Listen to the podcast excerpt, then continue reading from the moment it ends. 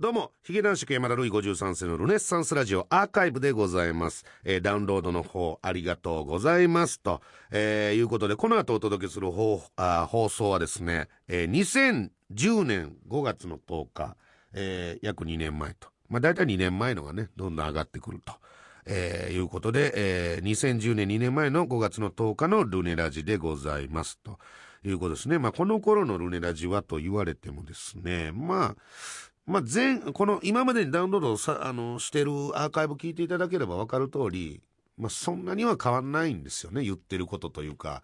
うん、ヒゲ男爵の立ち位置というかポジションがずっと変わってないですから、そこから。えーまあ、変わってるのはまあ落ちてる。うん、まあ、その辺が微妙なんですけど、まあまあまあね。えーまあ、そんな雰囲気も楽しみながら、えーまあ、ちなみに現時点でうの T さんも今彼女がいないという、えーつい最近別れはったと。えーそして海へ一人で向かったという話題がね、あるぐらいで。覚えてます？この辺のこと。まあまあ、後で振り返ればいいのかな。うん。まあ、ということで、とりあえず、ちょっと聞いてみて文化放送ヒゲ男爵山田るい53世のルネッサンスラジオ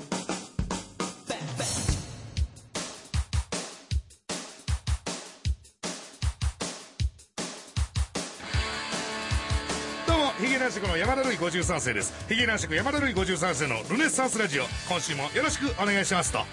いうことで、えーもう慣れましたね。あこのこの安いズンチャーズズンチャーにもね、えーもう慣れてきたということで、えーなんとですね今回がこのルネッサンスラジオ記念すべき第80回目の放送でございます。よいしょーっと。えーね。何が記念すべきなのかっていう。やっぱあの記念すべき日にあの記念すべきにふさわしい時間と場所にいないっていうね。うん、まあ、これもまあまあ正直2本撮りでも1本目の収録ですしかつこのスタジオがねえーとあるとある大物タレントさんが、えー待ってはるということでものすごせかされ正直こんなんポッドキャストになってからも初めてですよ。打ち合わせもなしに。もう来るなりはい撮りましょう言うてこうやって始まってるという、えーとある大物タレントさんと。ですね。これは言ったらダメって。言ったらダメですね。名前は出さない方がいいということですね、えーなんせとある大物タレントさんの、えー収録が後に控えてるんでさっさとやれやルネラジと、えーいうテンションでやっております、えー山田るい53世のルネッサンスラジオでございますけども、えーこれあの第80回ということなんですけども前回のあのー1時間のあれ結局あれ何？オンエア聞いてないねんけど1時間。されましたよ、一時1時間された！うわおめでとうございます。本当にね、えー、もう本当にルネラジらしいオチで、やっぱりあのー最悪、まあ、放送全部なしっていうね、うん、パターンも考えてたんですけど、さすがにあの開きや我が輩も、あれ、巨人阪神戦ですよね。普段野球なんか全然興味ないのに、巨人阪神戦ちょっと見ましたからね、やっぱり。えー、あれ、どんぐらいだったらもうなしになってたの？まあ、でも30分。?30 分押しで、30分。そう1分でもう野球時間が決めたら、うんうん30分になってたんです。あ、そうなんや。野球が1分でもしたら、急にルネラジは半分になるんや。っていう可能性があ。すごいです。何山なんでしょうね、それはね。何山でそういう答えが導き出されるのかわかりませんけども。えーということで、えーまた、ね、次いつあるかわかりません。ないかもしれませんけども、地上波目指してポッドキャストで細々とお送りしていきましょう。だいたい30分ぐらい、今日もよろしくお願いします。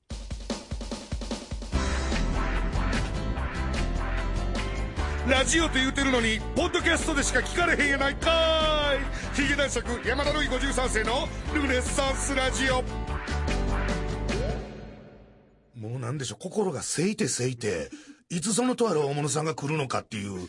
えー、いやいやいや、もうすぐそこまで迫っとるわけでしょ俺しかもほんま、なんやろね、自分も心狭なってるんやと思うねんけども、昔から付き合いある、まあ、文化放送さんでお仕事してあるあの、作家のナイスガイっていう男がいるじゃないですか。ね、うちのマネージャーの大関くんとか、あのー安田大サーカスのクロちゃんと武蔵小山のキャバクラによく行くっていう、えー、ナイスガイっていうね、作家さんがいらっしゃるんですけども、その作家さんに、今日ね、おで、あ、なガイさんおはようございますって、えー、普通に挨拶したんですけども、なんかね、今日は売れっ子と仕事だから、今日は売れっ子と仕事だから、売れっ子としか仕事しないからみたいなことをね、言われたんですよ、ナイスガイに。なんでそんな口の利き方されなあかんねんっていうね。ほんまナイスガイあのー多分すぐそこにおるんですけど、この声は届きませんけど、7割ぐらい本気で腹立ってるからね、俺は。そういう心の狭い男でございますけども、さあ、貴族のフリートークのコーナーということで、ポッドキャストになってもまだメールをね、えー送ってくださる方がいらっしゃるということで紹介しましょう。東京都からいただきました、ラジオネームブルペンキャッチャー。えーやりすぎ工事で、ヒゲ男爵のお二人が出てましたね。あの番組見てびっくりしました。月収99%減がいるんですよ、と。えー確かに、ヒゲ男爵もなかなかの数字でしたが、上には上、もとい、下には下がいるじゃないですか。男爵様も気持ちを切り替えて、ハローワークに行ってください。やかましいわということなんですけども、えーやりすぎ工事ね、えー一発屋が山ほど出ていたと。えーこれなんかで、うの手にはちらっとちょっとお話ししたと思うんですけども、えーもう逆に豪華なひな壇というかね、もう何十組という一発屋が、ひな壇に座っているという。ほんで、その、まあ、99%減とかっていうのは、要するに最盛期一番稼いだ月の月収と現在の月収でということなんですけど、多分、あのね、あの、実際に、オンエアちょっと見れてなかったんですけど、実際に数字も出てたんでしょ？えーとある月は何百万、人によっては何千万。稼いでたという。えーが今何千円って。でも今何千円はええけど、あれ世間の人どう思うんですかね？その、だって世間の人の見方としては、あのひだなに座ってる芸人、全員舐めてるでしょ？完全に下に見てるでしょ？いや、もちろんありがたいですよ。えー下に見ていただける方が全然ありがたいんですけども、その人が、その最盛期の時は、月1000万2000万稼いでたみたいな人がおるわけですよ、実際に。まあでもこれ芸人がだったら夢ありますよね。そう考えたら、一瞬でもね、それぐらい稼げたっていう。ただ、ヒゲ男爵の場合立ち悪いんが、一瞬でもそこまでは稼げてないっていうランね。キングに入ってない。えーランキング外なんですよ。えー割と落ち着いたもんなんですよね。やっぱあの、そんなにド跳ねしてないというか、えー小島よしおダンディ坂野ぐらい跳ねてないけども、うーん、まあなんやろな、えー最近で言うたら、まあダブルエンジンよりはちょっと跳ねてるぐらいの、あのカーブ。中途半端曲線って呼んでるんですけど、えーそれでコンビやとね、正直そんなに稼げなかったっていうね、寂しい話になりますよ。それは樋口くんも税金払われへんとか言い出しますよね、本当にね。えーあのほんま、一応、一応ブレイクした芸人の中で、ヒゲ男爵ほど、あの、確定申告後の還付金を心待ちにしてた芸人いないですからね。えーものすごい楽しみやったもんね。帰ってころー言うて。ボーナスと思ってましたけども。えー、まあそんなヒゲ男爵でございますけどもね。えー、ブルベンキャッチャーありがとうございますと。いうことなんですけども。まあ、えー、そうですね。あの、最近、その、今日もちょっとね、あの、お話ししてきたんですけど、うちの、まあ事務所のね、えーまあ方針というかね、うん、結構サンミュージックって、あの、いろんなマネージャーさんがいましてね。で、まあ、うちヒゲな人が大関くんですよ。えー、ドンワンマネージャー大関くんがついてます。はい。本当人柄だけでやっているというね、えー人に、人に対してトゲがないところだけでやってるマネージャーさん。えーそれが大関くんなんですけど。やっぱあの、何人かマネージャーさんがお笑い班にもいましてね。一番偉いのが、まあ、小林さんっていうね、チーフ小林という男がいるんです。で、その小林さんの担当になったら、まあ、うちの事務所では、一級の売れ線なんですわ。もう内情全部言いますとね。だから、あの、小林さんが担当してるお笑いのタレントさんっていうのは、まあ、その、ね、古くは、あの、初期カンニングさんであったりとか、まあ今違うんですけども、うん今やったら小島よしおとかね、鳥居みゆきとか、あほんで、あの、そこの小林さんがあんまり興味を示さないポンコツ芸人は、大体大関君が一手に引き受けるという。えーちなみにあのね、昔からこのルネサンスラジオをよく聞いてくださってるリスナーわかると思うんですけども、元同様のケンキさんも大関君がやってました。はい。あの、つい昨日、そのケンキさんと飲んで、最終的にケンキさんは武蔵小山の路上で泥酔して寝てましたけど、えー先輩なんですけど、ほったらかしにして帰ってきたって。えー、ほんとは次の日メール開けたら、昨日吐いたよっていうメールが来ましたね。えーまあそんなね、えーうちの事務所の体制なんでございますけども、だからその小林さんに、ハマるというか、小林さんが、俺がやるってなったら、その芸人ちょっとテンション上がるんです。テンション上がるっていうか、周りも、あ、あいつ次、売れるんかなみたいに思うわけですよ。で、ね、もうついここ2、3日の話なんですけど、我が家が非常にその熱海温泉とか一緒に行ったりして、まあ我が家的にはすごい一番可愛いなと思ってた後輩のですよ。フィフティーカーニバルというコンビがいるんですね。えーフィフティーカーニバルの安川くんというのがいるんですけども、つい先日あのー辞めると。あのコンビ解散しますと。辞めますと。いうね、えーレあの、ご報告遅れてすいませんでした、みたいなメール報告話がいただいたんですね。えーほんで、あ、そうか。ね、そのフィフティカーニバルっていうのは実は小林さんが担当してたんですよ。もう次、次こいつらみたいな。若、若手で。そう。ほんで、安川いうのが男前で、相方の五十嵐いうのがものすごくブサイクっていうコントラストも非常にいい。そして年も若い。それネタも面白い。俺がやると。ね。で、と、活動期間、まあ4年5年ぐらいなんですけど、何もなかったわけでもないと。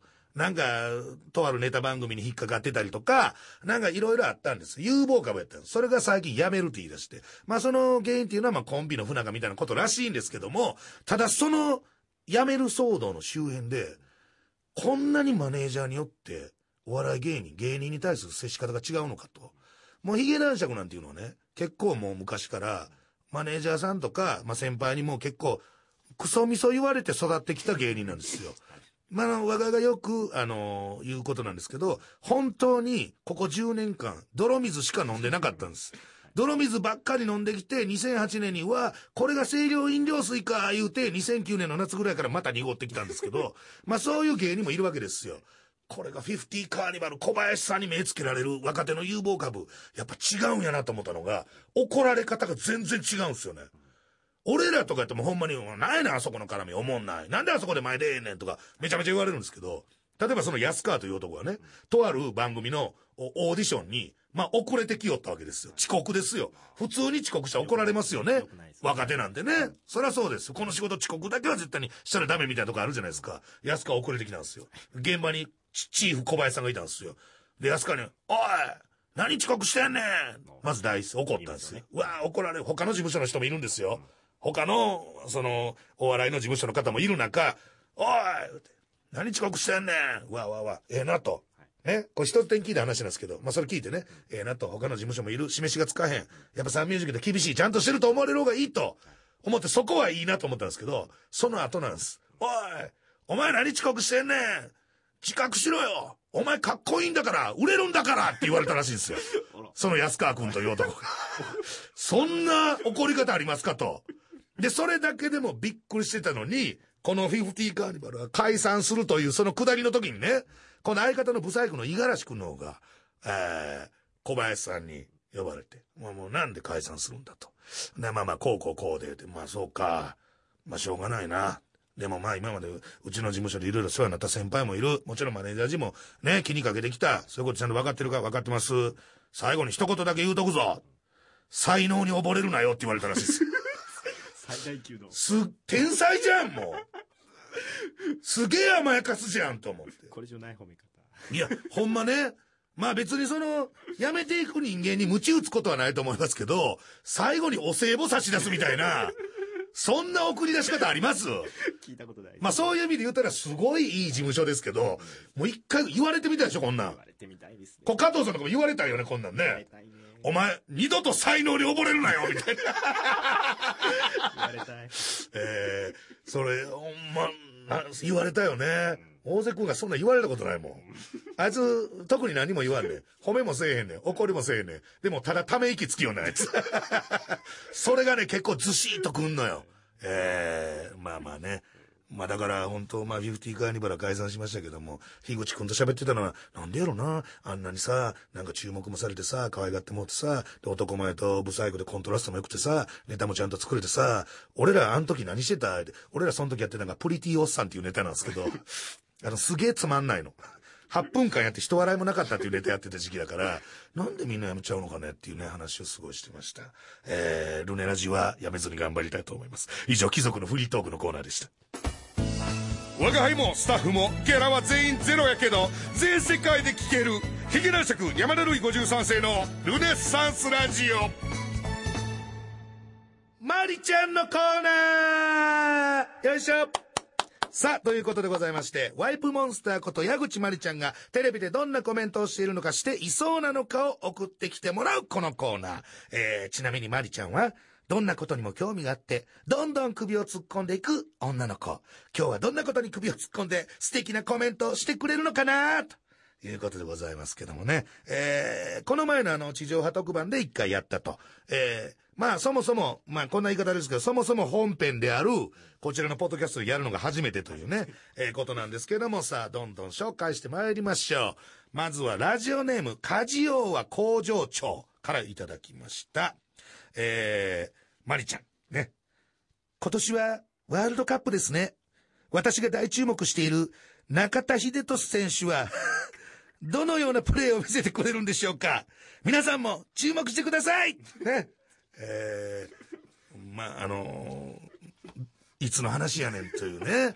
えー、まあ、とりあえず乗っかっとかなあかんなと思ったんですけど、浅かったっていうね。うん、データ収集が浅かったっていう、えーことですね。えー、中田は今もう旅ばっかしてますからね、今ね。えー、なんであんな旅するんですかね。4年だって、なんかこれほんま偏見なんですけど、中田選手って、あれでしょ？もともと、あの、鹿児島実業とかなんか、鹿児島の方でしょ？確か。違う？九九州の。あ、どこ出身の人あの人？全然ちゃうやん。山梨なんだ。で、多分ね、その、なんか、高校サッカーとかからでしょ？で、高校サッカーから J リーグ入り合ってどうのこうのっていう、その途中の段階で、たまにまあ我が家もサッカーぐらい見るじゃないですか。サッカー見ます。ね。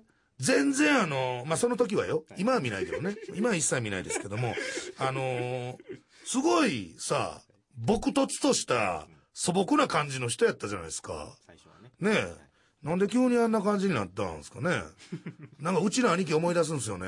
全然あの、兵庫県の田舎で育った田舎者高校生やったのに、ちょっと東京行って帰ってきた耳ピアスしてたみたいな、そのかぶれた感がすごいしますよね、あの人ね。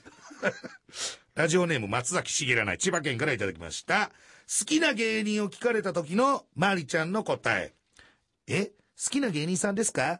私、お笑い好きなんでいっぱいいます。えーっと、ハンニャでしょ？あと、オードリー。あと、響き。あと、ちょっとマニアックなんですけど、小梅太夫さんって神戸大学。えー、小梅太夫を抑えてくるあたりがね、えー、すごいですね。やっぱマリちゃんらしいというか、えー、なんでしょうね。やっぱあのー体制派というかね、うん、そういうとこがマリちゃんはね、あるのかなっていう。なここでヒゲ男爵っていうのは、マリちゃん的に違うな、みたいな気持ちがあるんでしょうねね。うん。だから多分あの、ダブルコロンあたりも出てこないと思いますよ。ええだから逆に多分 U 字工事は出てくるでしょうね、この中でね。うん。意外とナイツが出てこないみたいな。うん。なかなかマリちゃんも、こうやってあの、なんか、マリちゃんのコーナーもなんか、ちょっと今、今更かみたいに思ったんですけど、割と深いですよね。マリちゃんもこう知っていくと。えー、神奈川県横浜市からいただきました。ラジオネームシーブック竹則。えー、レギュラーって、いい響きですよね。私、準レギュラーの次に好きな言葉なんです。どう、どういうこと？バカなのかな？準レギュラーの次に好きな言葉なんです。あ、準レギの方がマリちゃん多いのかな？うん。でも、本当すごいですよね。実際問題。マリちゃんは。なんやったら、ここにマリちゃんみたいな。うん。そういう、まあでも本当にあの、本当に真剣な言い方をするなら、うんそうならないとダメだなってことですよね。ね。マリちゃんとベッキーではどっちが上なんですかね。ソラベッキーさんソラベッキーって。CM。ああ、CM とかね。ああ、なるほど。やっぱ若干ね、単価とかも高いんですかね。わかりませんけど。そこまで。シーブックだけのにもう一個送ってきてくれてます。えー、昨日はごちそうだったんです。駄菓子のソースカツとご飯。いいでしょっていうね。嘘つけよね。えー、でも、なんか、西麻布とかでしょ多分。大体、大体、物を摂取するときは、西麻布とか六本木とか、麻布とか、ねえ、もう我が輩が絶対になんか避けて通るところでしょ？武蔵小山とか来ないでしょ？下北沢とか。三茶とか未宿が近いからギリ来るぐらいの感じでしょ、多分。えー、だんだん自分の立ち位置が分からなくなってきましたけども、目黒からいただきました。ラジオネーム昭和の窓別さん。ありがとうございます。私ね、こう見えても、アラビア数字にゾッコンマイラブなんですよ。特に、2。2って、マジ顔可愛くて、最後の横棒の引き方で、笑ったり怒ったり見えるし、ピッて最後上に上げちゃえば、にんまり感すごいでしょ？え、わかりませんなんで？ちょっと、やだーっていうね。えー、もうマリちゃんがどうこより、窓辺がどうやねんっていう。ちょっとおおかしなってんちゃうかっていう。えー、もう正直あの窓辺さんはストライクや思って送ってきてるかもしれませんけど、あのー、我が輩の中でほんま、ゼロピンですよ。一個もピンと来てませんからね、この このメール。えー、2が大好きというマリちゃんでございますね。えー、東京都ラジオネーム、ブルベンキャッチャー。私、今、ジョークグッズにハマってるんですよ。おうこの前、マネージャーに見せたら、すっごくびっくりして面白かったんですよ。私のおすすめはやっぱり、天下ですかねつって。とうとう、さらっと天下のことを、だ逆にそこがすごいんちゃう？男性ファンが。もうこの、さらっと言えてしまうっていう。言っても別に誰からも何も苦情を受け付けないっていうね。もうマリちゃんが言うんだから、すげえ爽やかなもんなんだみたいに思っちゃうっていうね。えー、天下ですかねっていうね。そこまで抑えんでもええやろっていう。えー、貪欲なマリちゃんでございましたけども。ということで、えー、以上マリちゃんのコーナーでした。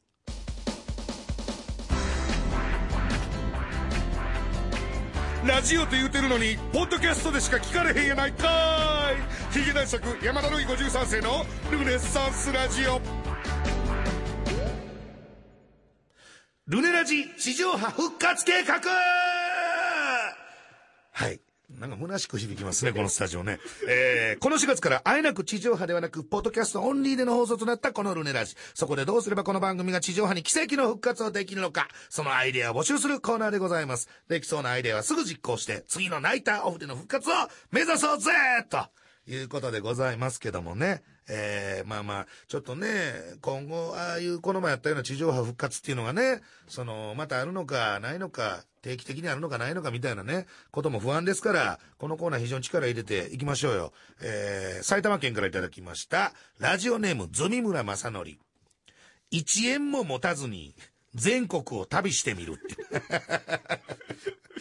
まあなんか、ね、もう、昔から、脈々とある感じの切り口の、手垢まみれの企画でございますけども、ただちょっと、ズミ村正則に言いたいのが、ちょっと、この山田、山田るい53世がね、今1円も持たずに全国旅してみたところで、話題になるのかどうかっていうね。えーそれが話題になって地上波復活できるのかっていう、うん、そこの疑問がね、ちょっと解決されてないですね。えー、目黒からいただきました。ラジオネーム昭和の窓辺。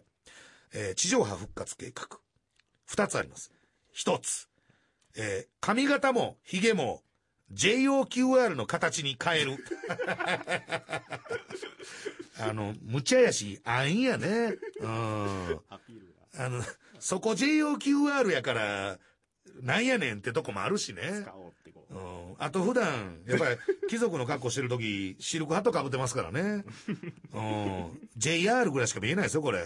中の OQ は帽子の中ですからね、これ。えー、そして二つ目。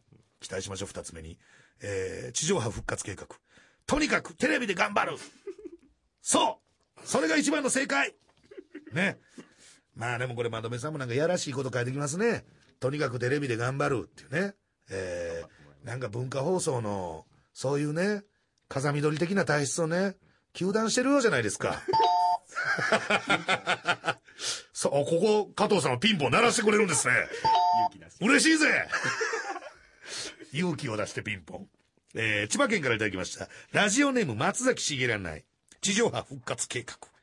やっぱり、ゲストが豪華な番組なら、花がありますし、うん。話題性もあるので、ダウンロード数も増え、復活しやすいのではないでしょうか。というわけで、毎週、吉幾三さんに来てもらいましょう。あいつならきっとノーギャラで出てくれますよ。あいつってあかんであ、そういえば、この番組の収録はゴールデンラジオ後でしたっけ？じゃあついでに大竹誠にも出てもらいましょう。これだけ豪華なら簡単に地上波に行きますよっていうね。えーよしさんをあいつ、大竹さんは呼び捨てというね、恐ろしいしげらないですけども。えー、まあ、お二人ともね、あのー一回出ていただいてますもんね。えー、だからあのーその意味で言うと、あの、そんなに変わんないぜってことです。大竹まこさん出てもらったけど、そんなに変わんないぜって、この T が言ってた。えー埼玉県からいただきました。ラジオネーム、ズミ村正則。地上波復活計画。毎週、山田さんお気に入りのスイーツを紹介してみる。なんなら手作りしてみる。なんなら手作りの模様をブログで公開してみるというね。これで。このスイーツ推しは何ですか？女子、女子を取り込むためにってことですかね。えー、こんなヒゲのおっさんがね、スイーツ紹介したところで、ただあの、的場さんみたいなね、例もありますもんね。急、急にでしょ、あれ。急にスイーツが好きみたいなね。うん。それでちょっとお仕事も増えたりするんでしょうから、ちょっとまあ考えてみますよ。スイーツ好きを。いや、実際、スイーツ好きですしね。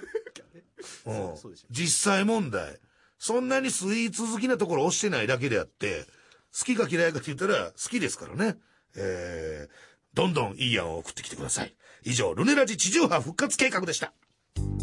我が輩は小島よしおよりもレコメンに出たがっていますヒゲ男爵山田るい53世のルネッサンスラジオさあ、ヒゲ男爵山田るい53世のルネッサンスラジオ、今週もあっという間にお別れの時間でございますと。本当にあっという間ですね。えー、番組では皆様からのメールをお待ちしております。現在募集しているコーナー、もやもやあるあるのコーナー、ルネラジ地上波復活計画、マリちゃんのコーナー、貴族の大喜利サゴン、貴族ニュースを語らう、その他、普通おた質問、愚痴感想、何でも OK。どんどん送っといてくださいと。えー、メールアドレスすべて小文字で、ヒゲアットマーク JOQR.net、ヒゲアットマーク JOQR.net、ヒゲの綴りは HIGE ですと。えー、いうことなんですけども、あと告知ですね。えー、あのー毎度毎度申し訳ないんですけども、6月1日火曜日ですね。6月1日火曜日に、ヒゲ男爵トーク舞踏会、お父さんの工場がどうなってもいいのかい、13。13でございます。が行われます。えー、場所は新宿ネイキッドロフト。えー、19時半会場。あ、19時半からですね。うん、19時、ん ?19 時半からか。ら始まると。うん。19時半から始まるから、まあ、その前に会場ってことですよね。えー あの、詳しいことは、えーサンミュージックのホームページを見てくださいということで、ゲストはまだ未定でございます。えー特にございませんね。ただもう、ジョイマンでないことだけはもう 先に言っておきます。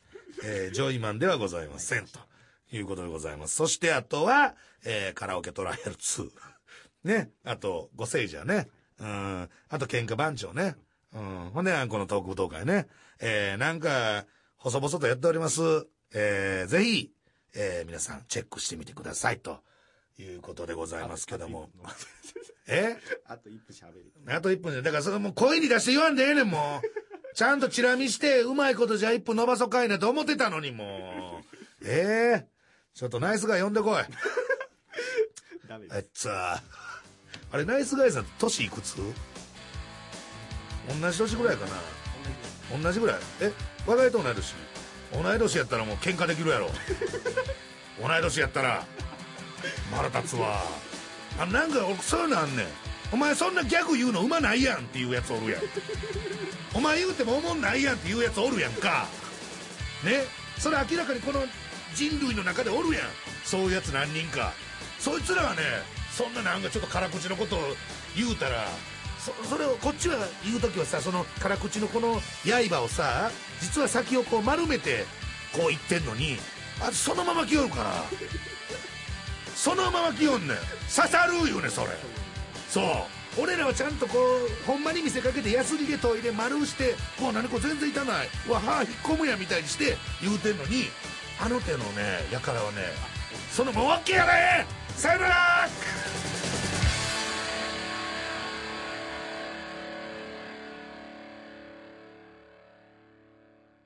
さあ、ということで、えー聞いていただいたのが2010年5月10日配信分のルネラジでございました。ということでね、えー、いやー、喋ってましたね。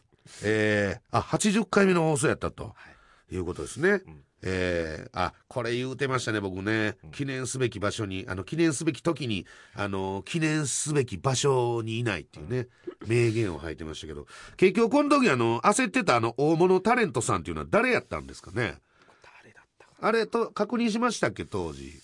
まあ、なんかな、どっかの事務所の方なんかな、そういう大きな事務所の方なんかな、わからんけど。タレントさん。タレントさん。うん。ベテランの方ベテラン系の？じゃないですか？吉幾三さん的な一回ゲスト来ていただきましたけど、はい。まあそんなえーまあそういうね、いろいろあるんですよ。収録行くことってもね、政治というかね、政治ではないけど、えーただ単純に順番待ちがね、あったという、はいことでございますけども、この時が大体80回で、えー、うわ、すごいね、そう考えると、現在が第185回ぐらい。やってますねやってるね。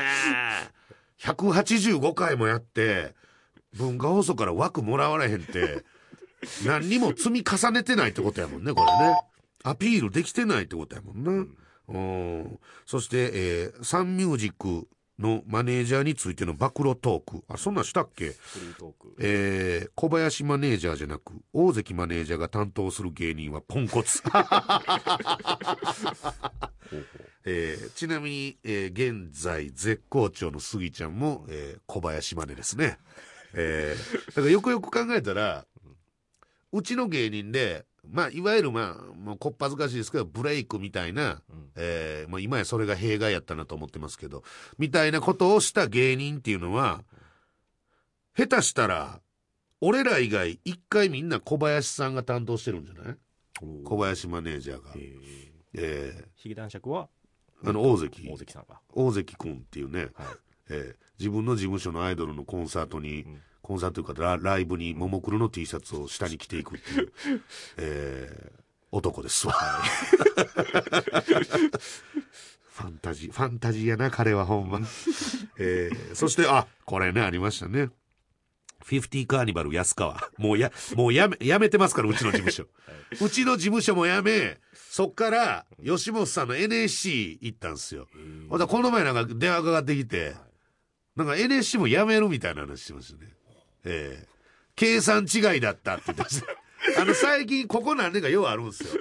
結構違う事務所で、あの、ライブとか舞台出てて、割ともう実績も上げた人間が、このままじゃ拉致あかんってことで、もう一回、吉本さんのあの、養成所入って、新人のふりして出直すっていう。言うたら、だからね、あのーなんていうんですか？同同期の中では、ものすごい腕があるみたいな。うんもう仕上が、出来上がってるわけですからねうんまあ、卑怯ですけどね、そんなの。新人にしてはすごいね。タイムスリップ、それこそタイムスリップみたいなもんですよね。過去の自分に、このまま入ってみたいな。えー、まあ、そういうのやめ、やめたと。いうことですね。結局ね、えー才能に溺れてしまったと。結末ですよ、もう。うん。だからもう、ない方がいいんですよ、才能なんて。樋口くんなんてもう才能に関してはマイナス80ぐらいですからね、ほんまにでもあんなに元気よく毎日生きてますよ。えー、いろんなとこ旅行行ってね。はい休みの日の OL みたいな毎日過ごしてますからね、樋口くん。どこそこ行って桜見たとかね。そんな話楽屋でされても俺、おーって言うしかないんですけども。えー、そしてコーナー、マリちゃんのコーナー ありましたね。えー、矢口まりちゃんのコーナー。そしてルネラジ地上波復活計画と。えー、結局計画も立たなかったってことですよね。いまだに計画が頓挫したっていう。いや、ひどいよ。ルネラジかダムかいうぐらいですよ。この、行くか行かへんかでも、この、ずーっと足踏みすんの。えー行くんやったら行くやめるんやったらやめるどっちかみたいなね。いろんなコーナーやっておりました。さあ、ということでございまして、いろいろありましたけども、ここで意外と好評いただいておると。えー、うの T の手柄でございますね、これはね。えー、違うのかな？そう、うの T が考えたの？このコーナー。うん、って、おい、友達か。いやそんな怒んなくてもいやいやいや、そんなとかないよ。怒るよ、それはそん。なカチンとしなくてもお前、人間としても、そのこの業界の人間としても、ぜだいぶ下やからな、お前は。じゃあもう。お前すぐ距離感謝るけど、だいぶ下やからね。コーナー行きましょう。いや、コーナー行こう。コーナー行きましょう。タイムスリップメールのコーナー。さあ、ということでございまして、今日はどの辺までタイムスリップするんですか？昼のラジオみたいでなんかね。昔を振り返るみたいな。いやいやえーこれルネラジ時代が2008年の10月から、うんえー始まったんですけどもずっとメールを取っておるとはい。いうことで今日引っ張り出してきたのは、始まって一月ちょいぐらいの時ですか、ん。2008年11月15日の、えーメールですね。はい。そうです。2008年もう始まってすぐの時でございます。すごいですよ。ほにゃららやないかいのコーナーっていうのが来ました。ありましたね。要するにヒゲ男爵のおなじみのね「えなんとかやないかい」というのに載せて何か言ってみようっていう。言ってみようでこんなん、まあ、正直俺当時から恥ずかしいなと思ってましたよ。思ってましたけど今ハッと気づいたらハンマー投げのコーナーとかこれとほぼ一緒なんですよね 今ね。今やってるコーナーで。ただ叫ぶということなんですけども。千葉県船橋市からいただきました。ああーこれ覚えてる俺このあのラジオネーム。ラジオネームサイクリング暇人。これよう送ってきてたよねこの子ね。えー、骨らららやないかいのコーナー今年の流行語大賞の候補に選ばれた言葉について一言。だから2008年か？9年か？2008まあその辺の流行語大賞の候補に選ばれた言葉について一言。ルネッサンスが入ってないやないかーい！っていうね、えー 過去意外でしたってね、山田さんの周りの反応はどうでしたか？っていうね。まあ確かにそんな頃でし たねええまあでも確かにあの年にルネッサンスが流行語大賞の候補だってあれ5060あるわけでしょ、あれにも入ってない漏れてるっていうのはおかしいですよ。もう別におどうでもええよ。流行語大賞なんかほんまどうでもええと思ってるけど、まあでもねもらえる勲章はもらえたやんか。それを拒否するような人間ではないわけよ。なんで入ってないねんっていうね、あれ明らかに流行語大賞の選ぶ選定委員かなんかの中に、アンチヒゲ男爵がいるんですよ。アンチ。あ明らかにそういう強いアンチの気持ちがないとあの年にルネッサンスを省こうぜ 入れんとこうぜって会議がまとまるわけないでしょ。だなんかしたんでしょうね俺流行語大賞の人に。あの選考委員の人に。俺な誰か分からへんけどなんかしたんでしょうね。うん。今年はだからいや入るでしょ。今年入る？ルネッサンス？いやいや。だぜです。だぜねだぜです。だぜ入るかな。まあ別に入るかなっちゅうか入りゃええやんって感じやけどね。ただここに来て二股っていうのが来てますからねまた。あなんか入りそうだな。二股入りそうですよね。ああいうちょっとネガティブなスキャンダラスな言葉って入らないのかな？いや結構入ります全然入ってるよね、うん。二股入るよ、ん。ね。でスギちゃんもスギちゃんに二股だぜぐらい言うてると思うしな流行語大賞の話ってちょっと今二人でしてみたけど、ほんまどうでもええやろ 何を今更っていう。流行し終わった大賞やからねあれね。実質は。うんまあまあまあどうでもええんちゃいますか、えーこんなメールが来ておったと。いつだけ？毎週一つずつ。毎週毎回一通毎回はい。一通だけお送りすると、今年はどんな言葉が流行語大賞に選ばれるんでしょうか えー次回もこんな感じでやっていきますんでぜひお気に召したらダウンロードしてください。ということでさようなら